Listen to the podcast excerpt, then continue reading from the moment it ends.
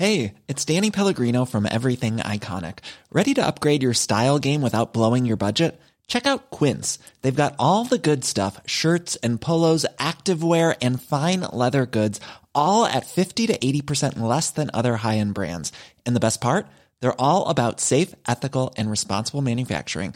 Get that luxury vibe without the luxury price tag. Hit up quince.com slash upgrade for free shipping and 365 day returns on your next order. That's quince.com slash upgrade. Bonjour à toutes et à tous, bienvenue dans le podcast La Sueur. Comment ça va, Rust Ça va super. Alors aujourd'hui, on s'intéresse au pronostic de l'UFC 270. Il n'y en aura plus après. C'est notre ultime bafouille concernant le combat Cyril Gann, Francis Ngannou. Ça lieu dans la nuit samedi à dimanche. Déjà, je voulais euh, passer un premier message pour vous remercier parce que vous êtes 80 personnes, même plus de 80 à partir lors du Last Trip. Normalement, votre départ, je crois, se fait demain et on se verra dès la soirée pour un petit bonjour. On sera masqué, on ne prendra aucun risque, bien évidemment. J'espère que vous le comprendrez. En tout cas, merci à vous. Euh, et puis, euh, j'espère qu'on pourra réitérer l'expérience tous ensemble. Ah bah, ce serait ouf. On Ah. se- Oh, générique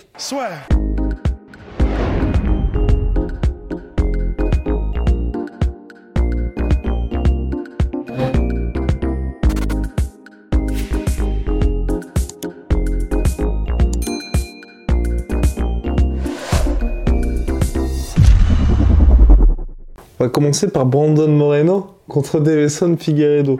Qui est, vous êtes là, je pense, pour bien évidemment le main event, mais aussi le co-main event, qui est une trilogie particulièrement attendue. On peut se poser la question là aujourd'hui, c'est à quel point est-ce que ça pourrait être différent? Et surtout, et c'est là que moi je, tire mon chapeau à Brandon Moreno, c'est que avant la revanche, tout le monde, moi y compris, j'étais en mode bon, euh, Figueiredo qui a essayé de faire euh, un back-to-back en trois semaines avec le weight cut qu'on connaît, c'était extrêmement difficile et il est évidemment devant tout le monde. Et Moreno m'a vraiment choqué, moi, lors de la revanche, à tel point qu'aujourd'hui, je me dis, comment est-ce que Figueiredo va réussir à reprendre sa ceinture? Ouais, c'est exactement ça. C'est vraiment l'impression que ça donne aussi un petit peu comme. euh, c'est, euh, je sais pas, peut-être qu'on pourrait comparer ça à Dominique Cruz versus Cody Garbrandt, où on se dit à la base, bon bah, il est très bon Cody Garbrandt, mais il va tomber face à un mec qui est beaucoup plus expérimenté, il est très rapide, il sait exactement ce qu'il fait, il est pas, ça, ça, ça- il est bon Cody Garbrandt, mais ça va pas le faire, et le mec sort une masterclass. Et ensuite, bon, il a, eu une carrière plus difficile, mais en tout cas sur ce soir-là, c'est extraordinaire. On peut penser aussi à à TJ Dillashaw euh, qui s'est imposé aussi en tant que champion contre Renan Barao alors qu'il n'était pas forcément attendu et ensuite il a eu le règne qu'on connaît. Bah, c'est vrai que Moreno c'est un peu ça. Ça donne un peu cette impression de il n'était pas nécessairement attendu. Premier combat il livre un truc extraordinaire. Deuxième combat extraordinaire aussi. Mais c'est vrai que maintenant on a vraiment l'impression que Moreno il s'est installé et que c'est vraiment lui le champion et il est il est déjà au niveau des compétences ce qu'il a fait lors du deuxième combat en particulier en anglaise, mais c'était juste, mais c'était tellement beau. Et, et- À en pleurer? Bah ouais, du coup, je, du coup, j'ose plus le dire parce que je sais que c'est attendu, mais, mais ouais, c'était juste magnifique, quoi. Et c'est vrai qu'il a une intelligence de combat. J'ai l'impression qu'il fait qu'il commence à, qu'il est passé au-dessus, en plus d'être extrêmement rapide, d'être. Et puis il y a aussi certains, euh, certains experts dans le MMA euh, anglophone qui disaient. euh, on a l'impression que le Figueiredo, ce qui fait flipper, c'est que c'est un, il frappe mais comme une marmule. Enfin vraiment, il frappe parpaing sur parpaing et que ça peut vraiment faire flipper aussi. Et on a cette impression, c'est ce que disaient certains experts justement, qu'en fait, Moreno lors du premier combat, il a vraiment, il faisait face au monstre. Et une fois qu'il a goûté au pouvoir et qu'il sait ce que c'est, bah, il a peut-être moins cette appréhension et il y va peut-être avec beaucoup plus de confiance. Et c'est un petit peu ça, j'ai l'impression qu'on a vu lors du deuxième combat. Et donc, c'est peut-être ce qui a fait qu'il s'est installé vraiment dans son, dans son, dans son costume. Enfin, disons, il y avait eu la- l'égalité la première fois, mais qu'il a vraiment gagné le titre lors du deuxième combat. Et là, du coup, j'aurais tendance à penser aussi qu'il va vraiment, genre, euh, ouais, se sublimer, se transcender pour ce troisième combat et creuser l'écart. J'aurais presque envie que ce soit pas le cas pour qu'on en ait un quatrième ensuite, mais je, je vois bien un combat où Moreno, pareil, arrive à vraiment faire jouer sa rapidité, ses combinaisons, ses déplacements, son intelligence de combat pour passer devant. Mais ça va être chaud parce que Moreno, il arrive euh, tellement tanké aussi là. Il a l'air vraiment physiquement bien. Figueredo arrive physiquement très très bien visiblement. Et pour lui, ça compte. Qui s'est entraîné en plus, Figueiredo, avec Henri Cerudo pour préparer ce Ouais, combat-là. Zhang Weili. Donc peut-être qu'on aura un Figueredo aussi différent ou, ou là pour le coup non? Bah, peut-être, parce qu'en fait, c'est là où c'est vraiment intéressant, c'est que Et on a vu les changements. Je me permets de couper. Je sais que ça ne se fait pas. Et on a vu les changements notamment avec Zangwali lors du premier et deuxième combat face à Rose Namajunas. Et on a vu les changements avec Cerudo tout court, parce que c'est vrai que même s'il y a Eric Albarracine, et il faut pas l'oublier, qui est le head coach euh, derrière et qui participe énormément, ben Henri Cerudo, c'est un gars, il a la gagne dans le sang, mais vraiment dans le sang. Et c'est quelqu'un qui, je pense, et c'est pour ça que ce sera intéressant avec John Jones aussi, mais qui, on l'a vu euh, dans sa propre carrière, quand il a changé son style de combat et quand il est arrivé euh, contre Dominique Cruz, par exemple, là dernièrement aussi, il a réussi à s'adapter pendant le combat. Contre Demetrius Johnson, lors du deuxième combat, il s'était adapté aussi.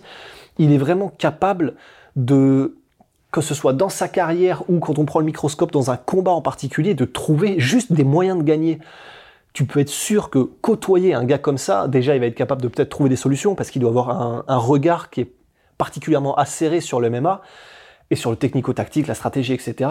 Mais même, c'est vrai, il- il va probablement apporter dans le mental et dans la manière de voir les choses, dans peut-être dans la manière de, de, gérer un combat pour savoir s'adapter, prendre des pauses quand il faut, pour observer, voir ce qu'on peut changer, euh, écouter d'une certaine manière dans le corner pour l'appliquer, en laissant certaines informations ou pas. Enfin, je sais pas, mais il y a quelque chose qui fait que Cerudo a été capable pendant toute sa carrière de trouver des solutions de gagner tout le temps, pour gagner tout le temps, qui pourra peut-être donner à Cerudo. Et ça, c'est pas négligeable, effectivement, quoi. Affaire à suivre. Réponse dans la nuit de samedi à dimanche. Rust. Le pronostic. Euh, Moi, je vois bien. Un- Pardon. J'en ai marre. J'en ai Moi marre. aussi, de- j'en ai marre. Je t'as raison, mais c'est surtout ce que je Non, voulais dire par rapport à ça, c'est euh, une fois de plus, tellement plus d'excitation chez les flyweight depuis que Dimitri Johnson est parti. C'est vraiment dur ce que je dis. Et avec tout le respect qu'on a pour Demetrius Johnson, quoi. Et Mais avec des mecs qui sont pas bankable non plus. Enfin, sur le papier.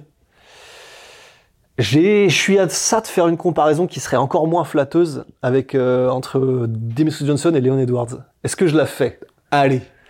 On a parfois l'impression que Demetrius Johnson, c'est vrai, ça, maintenant qu'on a ce recul, c'était peut-être un petit peu le Leon Edwards, mais en version plus, plus, plus, des flyweight dans le sens, il est extraordinaire, extraordinaire à voir combattre, la perte, enfin, pendant qu'il était au top de, son, game, vraiment, tu avais l'impression que si tu veux faire du MMA parfait, faut regarder ce que fait Demetrius Johnson. Mais, à côté, dans sa gestion de carrière parce qu'on aurait voulu qu'il aille au-dessus, on aurait voulu qu'il prenne des risques, on aurait voulu qu'il voilà qu'il pas qu'il écoute les fans parce qu'il fait ce qu'il veut, c'est sa carrière, mais disons si tu veux passer au niveau supérieur médiatiquement et avoir un petit peu plus de levier, ben c'est vrai que généralement il faut faire ce que les fans aimeraient et généralement c'est euh, ben prendre un petit peu des risques ou c'est euh, et là il l'a pas fait. Et c'est vrai que euh, ben depuis que Figueredo est là, qu'il il a pas peur, il fait des back-to-back de trois semaines, il a pas peur, il affronte euh, Moreno alors que bon bah euh, c'est pas forcément il a pas forcément à y gagner etc Demetrius Johnson l'a fait aussi mais c'est parce qu'il était champion et il y avait pas vraiment euh, enfin il y avait pas comment dire d'autres d'autres hum, d'autres challengers et d'autres prétendants. Et je peux me tromper mais je pense pas qu'il l'ait fait de cette manière là en mode bah je m'en fous trois semaines c'est pas grave j'y vais quand même. Il y avait toujours plus de calcul de la part de Demetrius Johnson.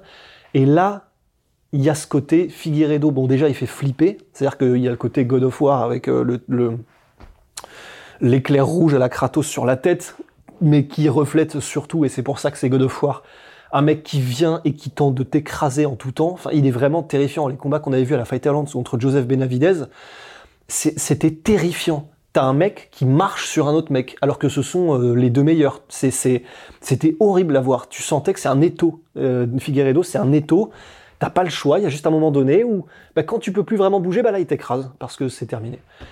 Ben, c'est vrai qu'il y a une excitation qu'il n'y avait pas avant. Et Moreno, il est pas pour, euh, il est pour quelque chose aussi, parce que lui aussi, il est mexicain, il a tout ce public derrière lui, mais il a aussi ce côté, euh, ben, il essaye de faire mal, il essaie de terminer. C'est et j'ai la sens et, surtout euh, Moreno aussi, il a ce côté, j'ai l'impression, il a plus capté le côté les fans, le côté comment plaire, le côté euh, comment dire, il est un peu plus, euh, il se livre un petit peu plus. Tandis que Demetrius Johnson, il y avait ce côté très froid et un petit peu plus en recul. Donc effectivement, c'est c'est cool, quoi, c'est cool. On regrette rien parce que Demetrius Johnson nous a offert des moments incroyables, Un talent exceptionnel. voilà. Mais effectivement, hum, force est de constater qu'il y a plus d'excitation maintenant, quoi. Pronostic time Rust. Je, je mettrais bien Moreno. Ton ultime bafouille. C'est votre ultime bafouille. euh, ouais, Moreno a.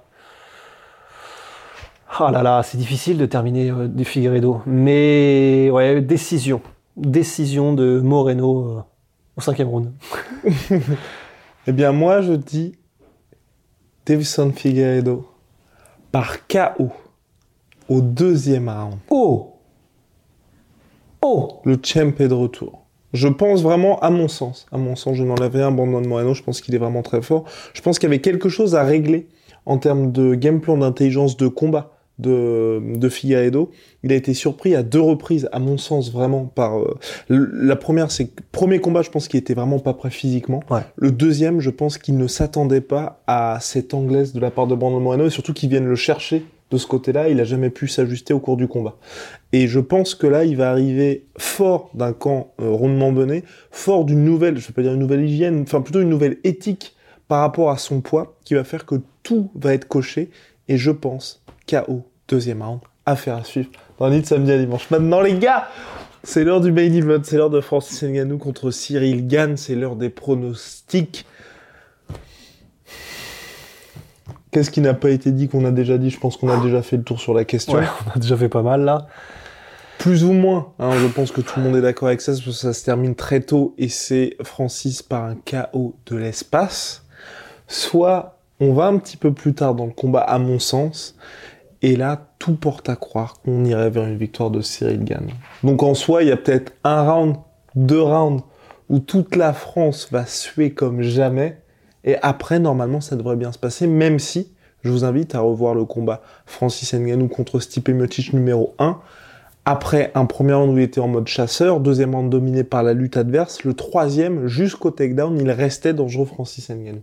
Donc voilà, le danger, mine de rien, de cette praline de l'espace reste présent en continu. Cyril va bien évidemment miser sur ses déplacements. De son côté, sur Francis, on peut se poser la question parce que c'est vrai qu'il peut y aller full blast, il peut être un petit peu plus patient et c'est ce qu'on dit souvent avec Roche. Je sais pas si on l'a dit dans, dans le podcast preview, mais le risque d'être un petit peu plus patient pour Cyril, c'est d'avoir, toute proportion gardée, un Polo Costa contre Israël Adesanya où le temps que vous, vous, appuyez sur le bouton réveil, bah, votre jambe est déjà complètement flinguée et donc vous, vous n'êtes plus en capacité d'être dans le combat et de pouvoir faire des choses. Et Polo Costa, il a eu cette approche-là parce que premier combat en 5 rounds pour lui, face à Israël Adesanya qui a aucun problème pour durer les 5 rounds, donc forcément il devait faire un pari. Son pari c'était justement d'être un petit peu moins actif que d'habitude, ça s'est avéré perdant. Idem pour Yoel Romero d'ailleurs face à Israël Adesanya où mine de rien, à part une maigre explosion athlétique, on n'a rien eu de tout le combat. C'est très, ouais, ouais, c'est très bien vu comme comparaison. Mais c'est, I'm Sandra, and I'm just the professional your small business was looking for. But you didn't hire me because you didn't use LinkedIn jobs. LinkedIn has professionals you can't find anywhere else, including those who aren't actively looking for a new job but might be open to the perfect role, like me. In a given month, over 70% of LinkedIn users don't visit other leading job sites. So if you're not looking on LinkedIn, you'll miss out on great candidates like Sandra. Start hiring professionals like a professional. Post your free job on linkedin.com/achieve slash achieve today. c'est pour ça qu'on a trop hâte d'y être, c'est que je suis tellement curieux de voir l'approche de Francis. Parce que là, en, en gros, t'as tout résumé. Et Merci. Ouais, bah ouais. mais, mais c'est vrai que du coup, je suis très très curieux parce que, bon, Alors que Cyril, on sait plus ou moins ce qu'il va ouais, faire pour. Cyril, on sait grosso modo à peu près ce qu'il va faire et ce qu'il ce qu'il- ce qu'il est capable de faire. Mais euh, même s'il a toujours des surprises dans sa besace, mais on sait ce qu'il apporte, c'est clair, et on sait que il a son game que personne n'a réussi à enrayer maintenant, jusqu'à maintenant, et qui lui permet de gagner contre tout le monde. Et que personne n'a non plus aussi. et que personne n'a non plus tout court, c'est clair. Pardon. Je de oui, décéder. J'ai subi. Mais pour Francis, Et pour Francis, ben voilà, je. sais pas.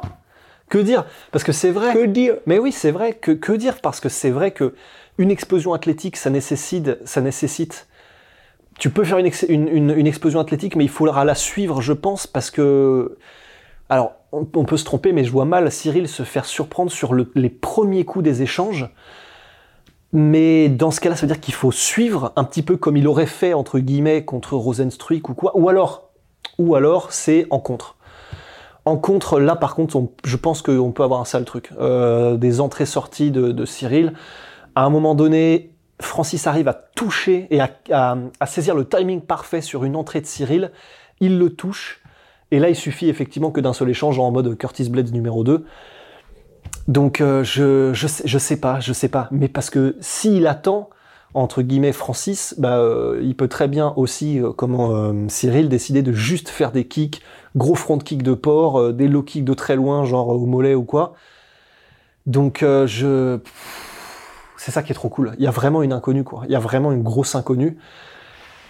Donc euh, bon, bah, pour pas faire le redit des podcasts précédents, mais... euh, Moi je vais dire Cyril Ok. parce que je pense que Cyril, euh, il a tout ce qu'il faut pour gagner et je, enfin c'est même pas qu'il a tout ce qu'il faut, c'est que Tu penses que c'est un bon combattant? Je pense qu'il est, il est pas si mal quoi. non, bah, évidemment c'est un prodige, c'est exceptionnel ce que fait, ce que fait euh, Cyril Gann. Objectivement, euh, en essayant d'être le plus objectif possible, même si c'est compliqué parce qu'on le côtoie. Mais euh, je vais dire, je vais dire Cyril et je vais dire Cyril, euh, même je vais dire soumission au quatrième round. Après voilà, après avoir euh, activement provoqué la fatigue de Francis, parce que euh, juste se regarder dans le blanc des yeux, qu'on l'a vu avec Adesanya Romero, ça marche pas. Mais après avoir activement euh, causé la fatigue de Francis, je vois bien une soumission par une ouverture qu'il aura réussi à trouver, euh, soit euh, un takedown ou n'importe quoi. Takedown. Francis, takedown, you know. Francis se retrouve au sol et une petite soumission qui passe, je ne sais pas. Bah si, il faut se mouiller. Je vais dire un... petite clé de jambe Ok. au quatrième round euh, de Cyril. Alright. Alors, de mon côté. Oh Oh Non, je, je vais être fidèle à ce que j'ai dit euh, précédemment quand on m'a posé la question concernant mon pronostic. Je, je suis- en étant moins confiant que d'habitude, en étant bien moins confiant d'habitude, mais je pense une victoire par TKO de Cyril au, je sais plus si, je, crois quatrième round. Je pense quatrième round dans le sens où les deux premiers rounds, on va trembler. Va y avoir un moment qui va être très très très chaud. Il a déjà affronté Jairzinho Rosenstruck. Il a déjà affronté Derrick Lewis. Il a déjà affronté des adversaires qui présentent sur le papier ce danger, même si, vous le savez, Francis dans ce domaine-là, c'est le boss ultime. Mais, et c'est pas un petit mais, Cyril est quelqu'un de très intelligent, et c'est ce que je voulais dire par, par rapport à ma comparaison avec Israël et Sanya, qui n'hésite pas, qui n'hésite pas à, on va dire, à respecter le game plan et toutes ses chances de combat au profit du spectacle. Israël Adesanya contre Yoel Romero, certes c'était chiant à mourir, certes c'était moche, mais il a fait ce qu'il a fait pour pouvoir gagner le combat. À aucun moment il s'est mis dans une situation... Enfin, il y a eu un moment potentiel où il a été en danger, mais très rapidement il est revenu, il s'est dit, bon bah ok, le gars ne veut pas se livrer, je ne vais pas prendre de risques. Et Cyril, je pense, n'est pas non plus dans cet état d'esprit de se dire, bon bah ok, euh, je vais aller chercher la ceinture, il y a du public, je suis aux États-Unis, il faut que je fasse n'importe quoi. Et même si la foule se met à huer, je pense qu'il va respecter le game plan. Donc tu vois, quitte à avoir deux premières où il va être ultra prudent, ou fran- comme ce qui s'était passé contre Derek Lewis, où il y a un moment il avait même couru, mais parce qu'il fallait faire ça. Il a Bon. fait un magnifique appel contre appel euh, pour échapper à Derrick, magnifique. Mais, mais voilà, mais c'est ce qui lui a permis de ne pas être coincé comme euh, beaucoup d'autres adversaires de Derrick Lewis. Et moi, je pense que c'est ce qui va lui permettre finalement à Cyril de s'imposer face à Francis, c'est de se dire les deux premières rounds, on est extrêmement prudent, tout en commençant à poser les jalons de dividendes futurs que nous allons récolter par la suite. Et c'est pour cette raison que je vois une victoire de Cyril Gann par TKO au quatrième round. Parce que j'ai vraiment du mal à me... Je pense qu'on va avoir très très chaud. Mais de dire Francis là va réussir, faire réussir, Réussi. va réussir, il va réussir à toucher clean Cyril dans les deux premières rounds, alors que Cyril, Fernand, tout, enfin, tout le monde a pleinement conscience de ça. Ils ont déjà affronté des adversaires qui présentaient exactement ça, et on n'a pas eu Cyril qui a été touché clean par ces adversaires-là. Et le seul moment où il a été touché Cyril en combat, c'était Volkov, mais c'était clair qu'il allait se prendre des coups. Absolument. C'est pour cette raison que que je une victoire de Cyril, mais c'est chaud quand même. hein. Enfin, Ah oui, bah, c'est euh, monstrueusement avec Rust, on en parle tous les jours, on se dit putain, putain, putain, putain, c'est- Ouais. il y a quand même Francis en face. Ouais. Donc, euh, voilà, donc ce sont nos pronostics. N'hésitez pas à mettre vos pronostics en commentaire et surtout pourquoi vous voyez un tel ou un tel gagner? Parce que c'est facile de dire n'importe quoi. Francis par soumission au premier round. Mais encore faut dire comment est-ce que cette soumission va arriver? Je pense qu'on a fait le tour sur, sur la Sur les pronos, ouais. Bah, est-ce qu'on peut juste évoquer vite fait, euh, très vite fait, deux trois autres combats juste pour en Oui, parler? ben oui.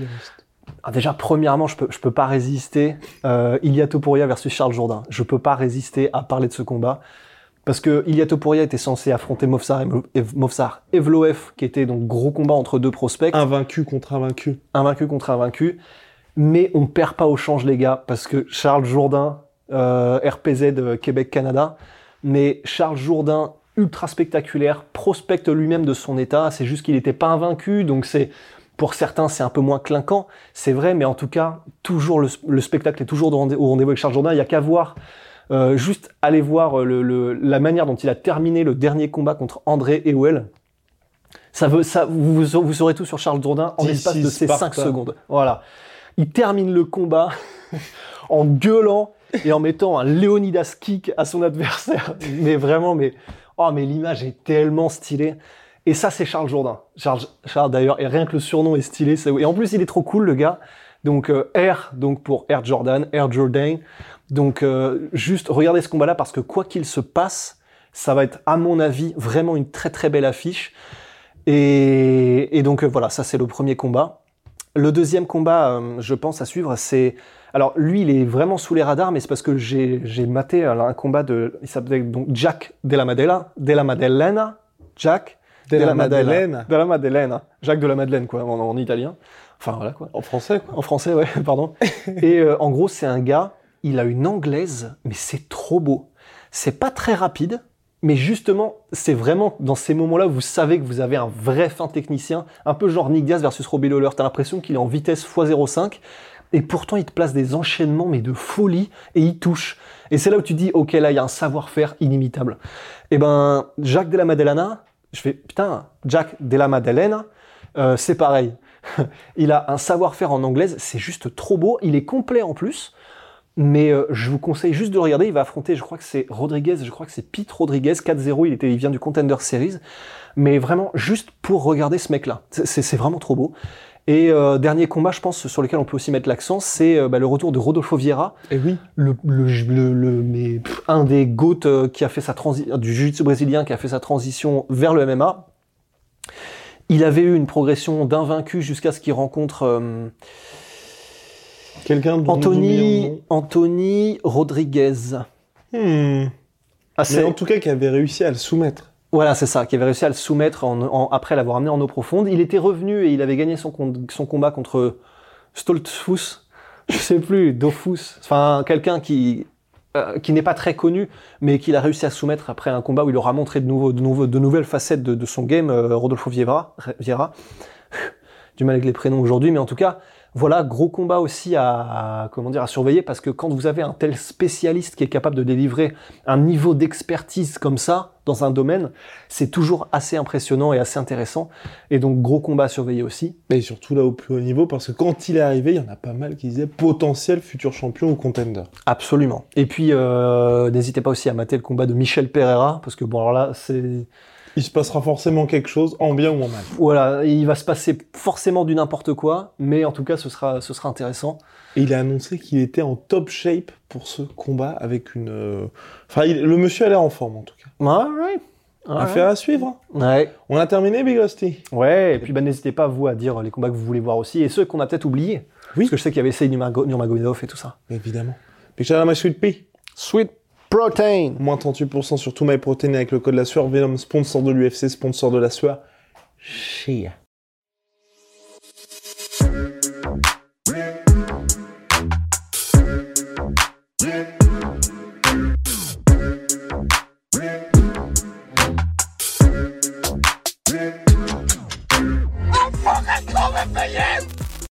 Et voilà, c'est la fin de votre épisode du podcast La Sueur. Si ça vous a plu, n'hésitez pas à nous mettre les 5 étoiles sur Apple Podcast ou sur Spotify. Vous pouvez aussi nous laisser un petit commentaire, ça nous aidera beaucoup.